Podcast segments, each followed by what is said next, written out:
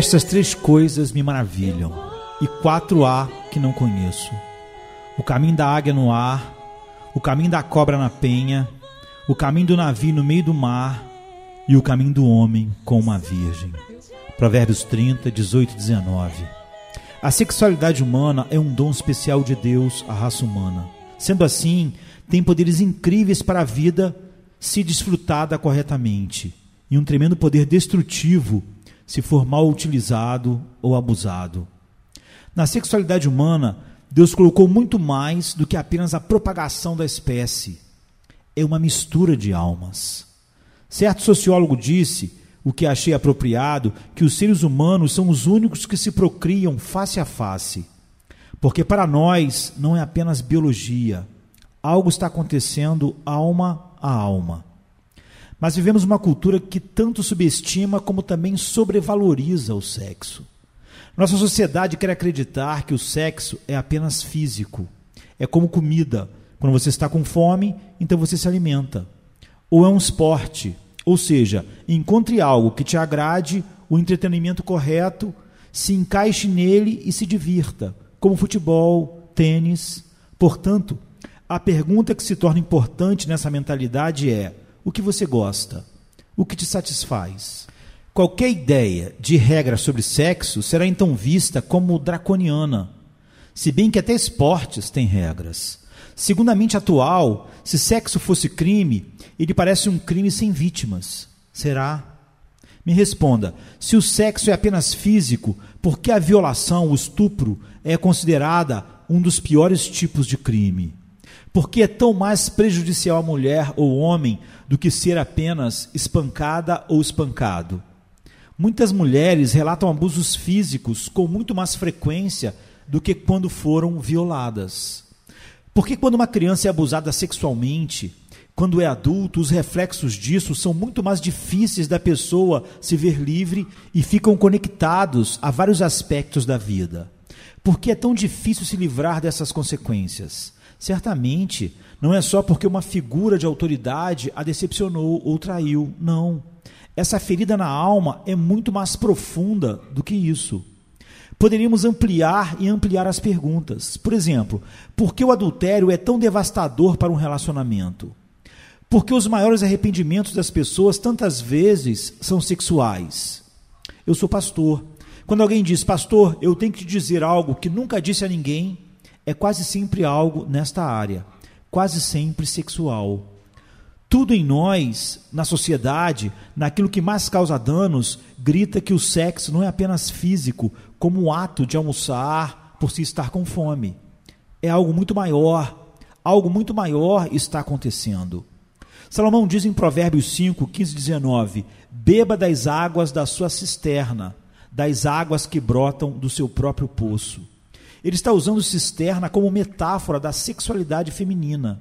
Esse é o seu tema nesse texto.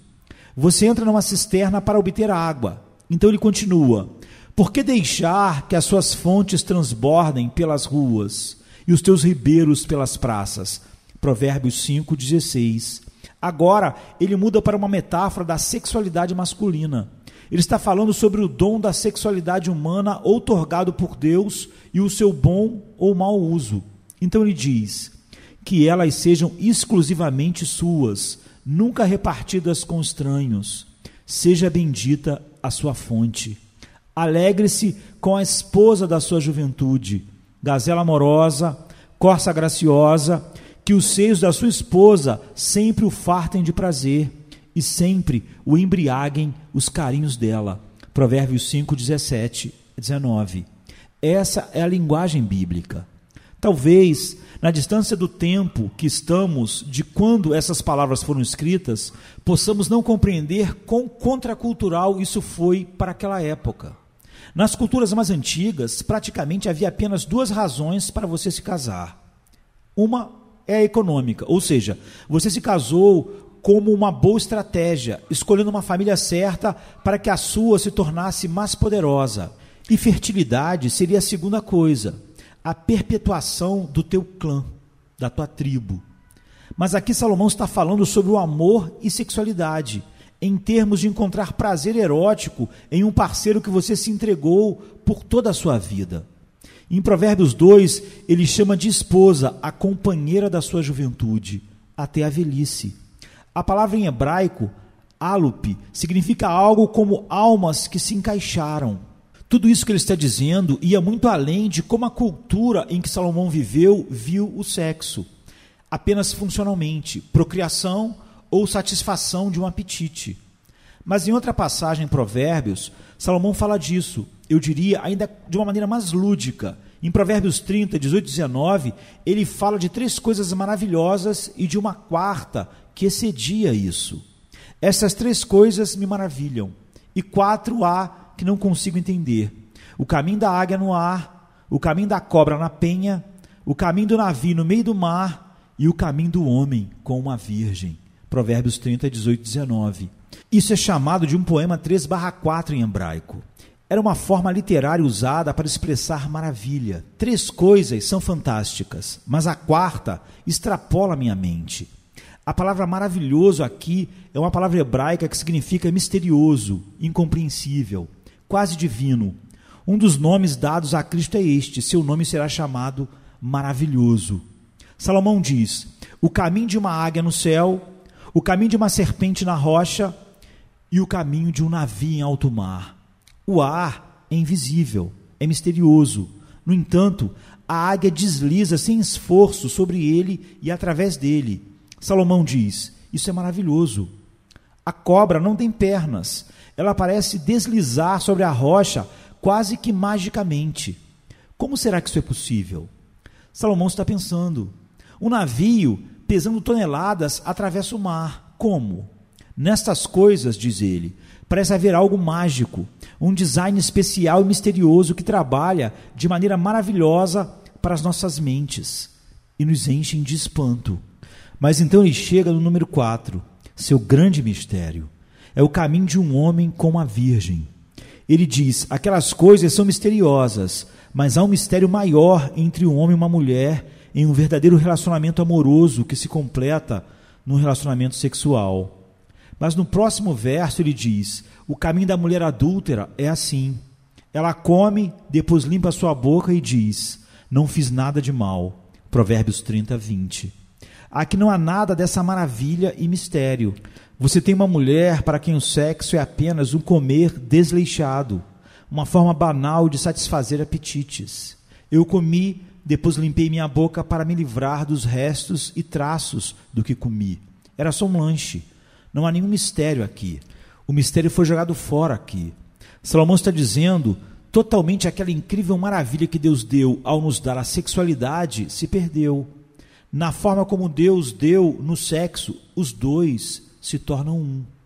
Mas essa unicidade, Salomão diz, é alcançada num contexto em que tudo mais em suas vidas se tornou um também. No casamento, a maravilha que ele descreve como o caminho do homem com uma virgem, suas vidas se tornaram uma, suas finanças se tornaram uma, suas famílias são uma, seus filhos são parte de vocês, seus futuros são um. É como pessoas que têm apetite para a comida mas só por um instante e com um propósito. Então eu como porque gosto, mas depois forço o vômito porque não quero aquelas calorias e gorduras no meu sistema. Não se encaixam no corpo que eu desejo. São um mal para o meu senso estético e propósitos finais. Eu como, depois induzo o vômito. É isso que o cara ou a menina está fazendo. Vamos fazer sexo, mas não vou me unir a você completamente vou induzir o vômito. Alguém me disse: Bem, eu não sou casado com meu parceiro, mas eu o amo. Então por que deixou a porta aberta? É evidência de que não há de fato uma entrega. Você retém o direito de sair a qualquer momento e fazer como Salomão disse. Ela come, depois limpa sua boca e diz: Não fiz nada de mal, como está em Provérbios 30, 20. A palavra de Deus diz que sexo, antes desse compromisso total ao longo da vida, é pecado. Não importa como as pessoas chamem o relacionamento, namoro sério, noivado, esse tipo de poder só será experimentado, diz Deus, depois que uma aliança no casamento tenha sido feita. Alguém pode dizer: Eu entendo, o sexo é melhor no casamento, mas qual é o problema de nos divertirmos um pouco?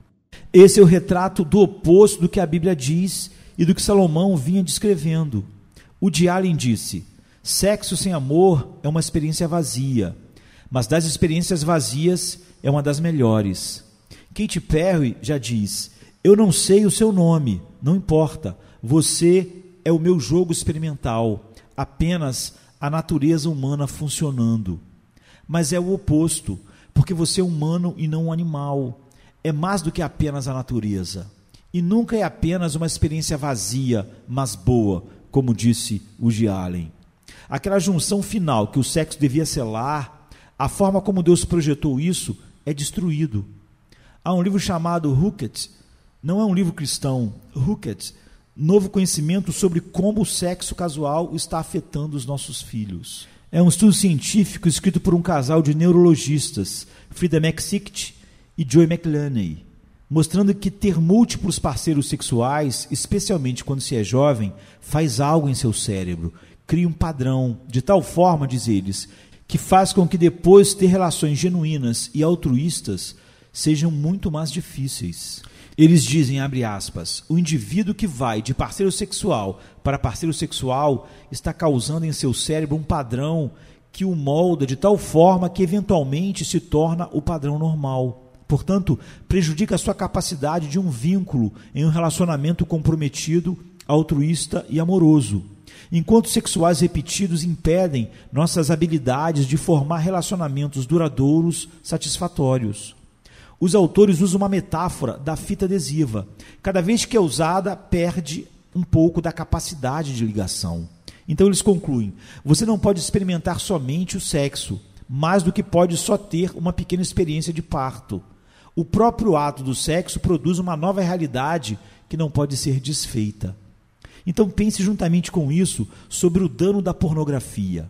Consumir pornografia, talvez numa extensão ainda maior, se é que é possível, mata a tua capacidade para relacionamentos duradouros, altruístas e de verdadeiro amor. Primeiro, faz com que você olhe para o sexo oposto como um produto de consumo. Vamos falar com os homens, mas o mesmo, por fim, serve para as mulheres. Quando você olha a pornografia, você está olhando para uma imagem de uma mulher cujo corpo é apenas algo que você quer usar de maneira totalmente egoísta. É um corpo para ser usado. Isso treina a tua mente para ver mulheres de uma certa maneira. Não existe um botão para apagar isso quando for conveniente. Quando você olha para uma foto, um vídeo de mulheres sem o reconhecimento que elas têm uma alma, a imagem de Deus, sua mente começa a ver as mulheres reais em sua vida como objetos. Você dirá a si mesmo: não, eu posso manter as coisas separadas. Mas você está totalmente errado. É isso que mesmo neurologistas não cristãos estão dizendo em seu livro. Como os alemães acabaram por se sentir à vontade para cometer toda espécie de atrocidades com os judeus. Eles passaram a vida falando deles como sub-humanos, criando o padrão para se relacionarem bem com a dor e sofrimento dos judeus. Não começaram como monstros, começaram pensando sobre os judeus de uma certa maneira. Assim também acontece com o aborto. Você primeiro desumaniza o homem. Não é uma pessoa, é um feto. Depois você, em sua mente, mais facilmente racionaliza o seu assassinato. A escravidão também funcionou assim. Tudo que faz um homem ou uma mulher ver o outro como menos que portadores de uma alma, da imagem de Deus, precisam ser totalmente afastados de nós. Todo o seu relacionamento futuro será afetado pela pornografia de hoje. Sendo assim, pense na coisa mais simples. Se na tua playlist de músicas há músicas que mostrem a mulher como um objeto, precisa ser apagada da sua playlist, porque certamente ela fará parte do processo de treinar sua mente a pensar sobre as mulheres assim.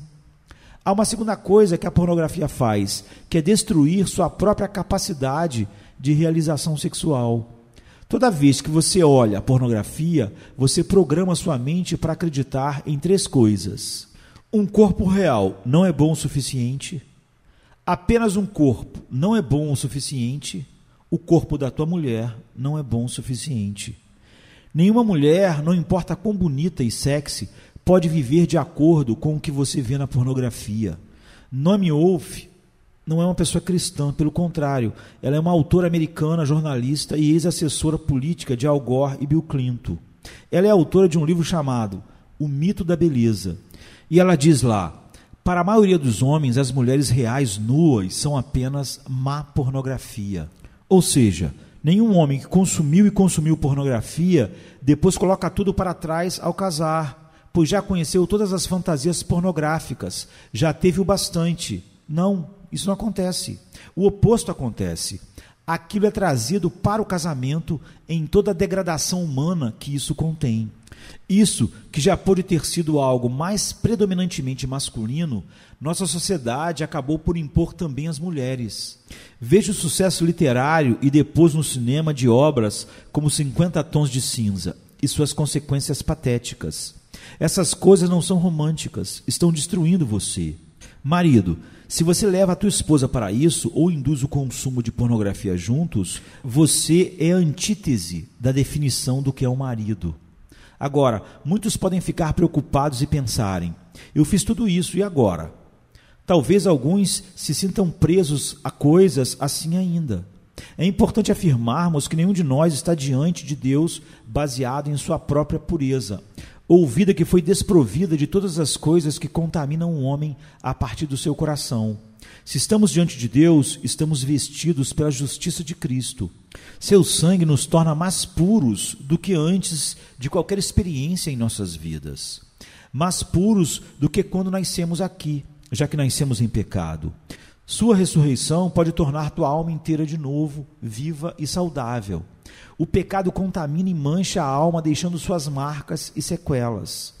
O precioso fluxo de sangue que flui da cruz nos faz mais brancos que a neve. É a única fonte que pode fazer isso. Nenhuma condenação há para os que estão em Cristo Jesus, como está em Romanos 8:1, ou como podemos ver em 2 Coríntios 5:17, Romanos 6, 4, Hebreus 7, 24 e 25. Jesus foi partido, foi massacrado e morto para que o seu sangue pudesse lavar o pecado mais profundo imaginável. E ele ressuscitou dos mortos, mostrando o poder infinito para reconstruir tudo o que foi quebrado pelo pecado. Mas deve haver um verdadeiro arrependimento. Bem, tudo que vimos até aqui é como subestimamos e banalizamos o sexo. Agora precisamos ver como superestimamos o sexo. Como anel de ouro em um focinho de porco, Assim a mulher bonita, mas indiscreta, diz Provérbios 11, 22. Salomão não podia ser mais direto do que isso. Aqui está um lindo anel de ouro, mas o grande problema é que um grande porco ou porca desagradável está ligado a ele. Mas você está tão encantado com o anel que aceita estar com o porco, contanto que possa ter o anel. Mas tem que viver e conviver com um grande porco em seu quarto. Quem faria uma bobagem dessa? Alguém pode perguntar. Salomão responde: aquele que pensa que beleza e sexo são tudo. Nenhuma cultura sobrevaloriza o sexo e a beleza como a nossa, dando um peso final em se ter uma vida boa. Quase toda destruição à nossa volta, em cada casa, está ligada a isso de alguma forma. A beleza física, por exemplo, é vista como algo fundamental, o que dá valor e autoestima a uma pessoa. Quase sempre é o que as pessoas têm como parâmetro para achar alguém, uma namorada, um namorado. Eles se contentarão e se contentam com o caráter de porco se obtiverem o um anel de ouro da beleza física junto. O que temos a longo prazo? Olha a sua volta. Por exemplo, os homens. Quando Provérbios 31 descreve a mulher ideal, a mulher que o abençoa ano após ano e que seus filhos chamam de abençoada, nunca fala sobre a beleza física. De fato, quando fala, fala de forma negativa.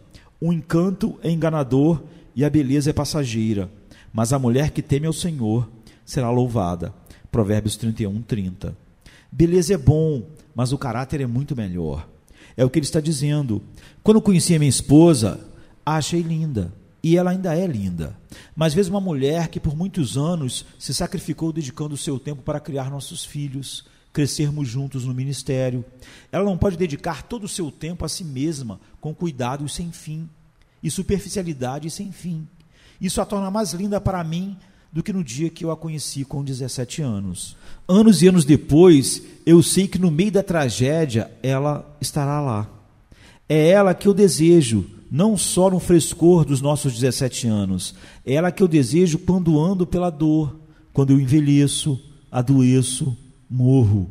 Porque eu sei que ela estará lá. Beleza é bom, mas caráter é final. Hoje, algumas mulheres pensam na beleza física e se manter jovem como algo tão importante que elas se sentem sem valor sem essas coisas. Ou pior, se sentem bem por causa disso somente. Um monte de mulheres vão fazer coisas realmente destrutivas para seus corpos ficarem bem, entre aspas. Anorexia, bulimia são sequelas, muitas vezes, da suposição de que sua beleza primária e identidade é estabelecida pela forma do seu corpo e pelo seu peso. Você sabia que distúrbios alimentares são muito mais elevados em mulheres de países mais industrializados do que em países menos desenvolvidos? São duas vezes mais elevados entre estudantes universitários dessas nações do que entre as mulheres em geral ali.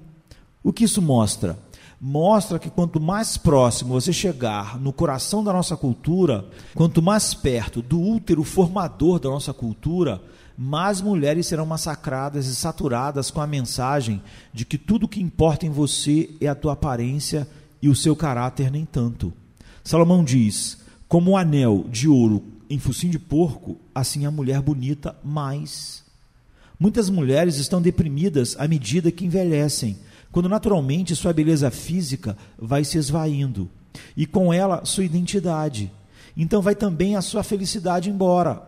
É tudo que tinham. A beleza física é boa, mas uma pessoa que anda com Deus tem uma beleza que dura para sempre e uma identidade indestrutível neste mundo. Uma outra maneira de superestimar o sexo é que nos convencemos de que a vida boa é impossível sem romance e sexo. Então estamos dispostos a desistir de qualquer coisa por isso. Estamos prontos a desonrar a Deus por causa disso. Como entender um cara de quarenta e poucos anos deixar sua companheira e seus filhos por uma mulher mais jovem ou supostamente mais sexy, mesmo que isso destrua sua vida e a de outros. Ele está pensando: a qualquer custo eu tenho que ter esse anel. Quem se preocupa com o porco de uma família destruída e vidas arruinadas se eu posso ter este anel? Em um texto, um cara listou todas as coisas que aconteceriam se ele cometesse adultério. Olhando a lista dele, pense na tua lista. Ele diz, em primeiro lugar, eu causaria um dano incalculável nas pessoas e na minha esposa, Susana. E eu teria que suportar a perda do seu respeito e confiança. E provavelmente perderia meu relacionamento com ela. Eu causaria profundas mágoas e cicatrizes em João e Maria e Carlos, meus filhos, que podem nunca compreender porque eu troquei todos eles por uma suposta emoção.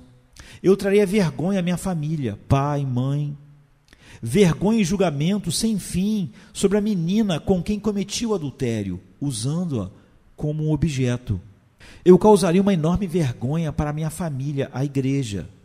Permitiria o riso e a presunção blasfema de todos que gostam de zombar de Deus. Perderia algo final, pois estaria seguindo os passos de homens cuja imoralidade destruiu seus ministérios e, quando às vezes acontece, tentam continuar a si mesmo causam dano maior ainda.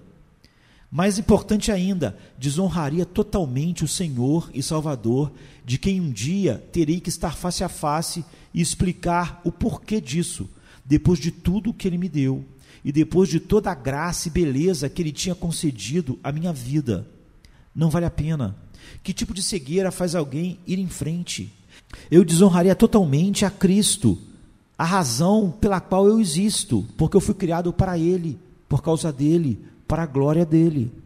Você pode dizer, mas eu pequei sexualmente, não posso ser perdoado? Sim, pode.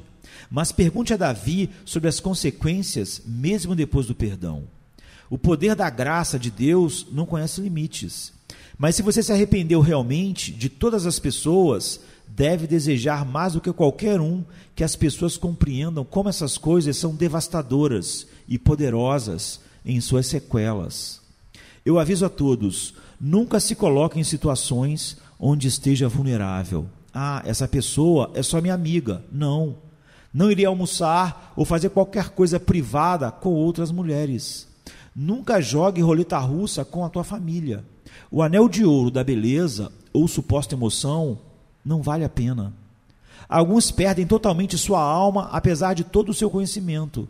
O que impede da maioria dos jovens viver uma vida profunda com Deus e o ministério verdadeiro. Já outras pessoas sobrevalorizam o sexo agindo como que não sendo possível ser felizes se não forem casadas. Ou, se são casadas, pensam que precisam de um casamento diferente, um melhor, e então seriam felizes. Sempre em seus sonhos estão invejando o relacionamento de outras pessoas, imaginando o quão melhor eles estariam numa situação diferente do que estão hoje. A beleza, a romance e o sexo são bons, mas não são as coisas realmente fundamentais da vida. Provérbios 6, 23 diz: Pois o mandamento é lâmpada, a instrução é luz, o caminho que conduz à vida. Salomão está dizendo: num relacionamento verdadeiro com o Deus que se revelou em Sua palavra, está a vida, não no romance, sexo, está em Deus. Pare e pense: quem foi a pessoa mais feliz que viveu neste mundo? Mais alegre, mais plena? Foi uma pessoa que sempre foi solteiro e não teve nenhum relacionamento romântico. Viveu, morreu jovem e virgem. E de acordo com Isaías, ele não era fisicamente lindo ou atraente. Cada vez que você ora, você ora em nome daquele que é filho de Deus e filho do homem. E um homem que morreu com 33 anos e virgem. Ele teve o amor do Pai e em seu amor, não no casamento, ele encontrou toda a realização e prazeres, não na cama. Ele encontrou prazeres para sempre, sempre, sempre, sempre. Tu me farás conhecer a vereda da vida, a alegria plena da tua presença, eterno prazer à tua direita como está no Salmo 16, 11. Entenda, os braços finais que procuramos no romance são seus braços. Foi para isso que Deus criou e deu como um dom todas as coisas, como placas que apontam para Ele, fonte de verdadeira identidade, felicidade, alegria. O amor que procuramos nos amores da vida, esposa, filhos, amigos, só será plenamente conhecido no amado e todos os outros devem ser apenas placas para ele. Romance, beleza e sexo são bons, e não é mal desejá-los, mas você não precisa deles para viver. Não foi para eles que você foi feito. Portanto, não é em nada disso que você encontra o encaixe que faz a verdadeira e plena vida abundante. Pois nele foram criadas todas as coisas nos céus e na terra, as visíveis e as invisíveis, sejam tronos ou soberanias, poderes ou autoridades, todas as coisas foram criadas por ele e para ele. Colossenses 1,16. Para isso você foi feito. Se você está vivo nele, você está livre do cativeiro do sexo, beleza e romance. Pois o mandamento é lâmpada, a instrução é luz, o caminho que conduz à vida. O que esta verdadeira relação com Deus faz? O texto continua: Ele te protegerá da mulher imoral e dos falsos elogios da mulher leviana. Não cobice em seu coração a sua beleza, nem se deixe seduzir por seus olhares, pois o preço de uma prostituta é um pedaço de pão, mas a adúltera sai à caça de vidas preciosas. Pode alguém colocar fogo no peito sem queimar a roupa? Pode alguém andar sobre as brasas sem queimar os pés? Provérbios 6, 24, 28. Como alguém pode estar livre do desejo sexual que consome a sua vida e da sobrevalorização do romance, sexo e etc? Seja capturado pelo infinito amor de Deus em Cristo. Só um cativeiro, entre aspas, mais poderoso pode te livrar desses cativeiros. Pois o amor de Cristo nos constrange. Porque estamos convencidos de que um morreu por todos, logo todos morreram. E ele morreu por todos, para que aqueles que vivem já não vivam mais para si mesmos, mas para aquele que por eles morreu e ressuscitou. 2 Coríntios 5, 14 e 15. De manhã, quando tua face busco e contemplo tua glória, Deus, minha alma satisfeita fica tua beleza é meu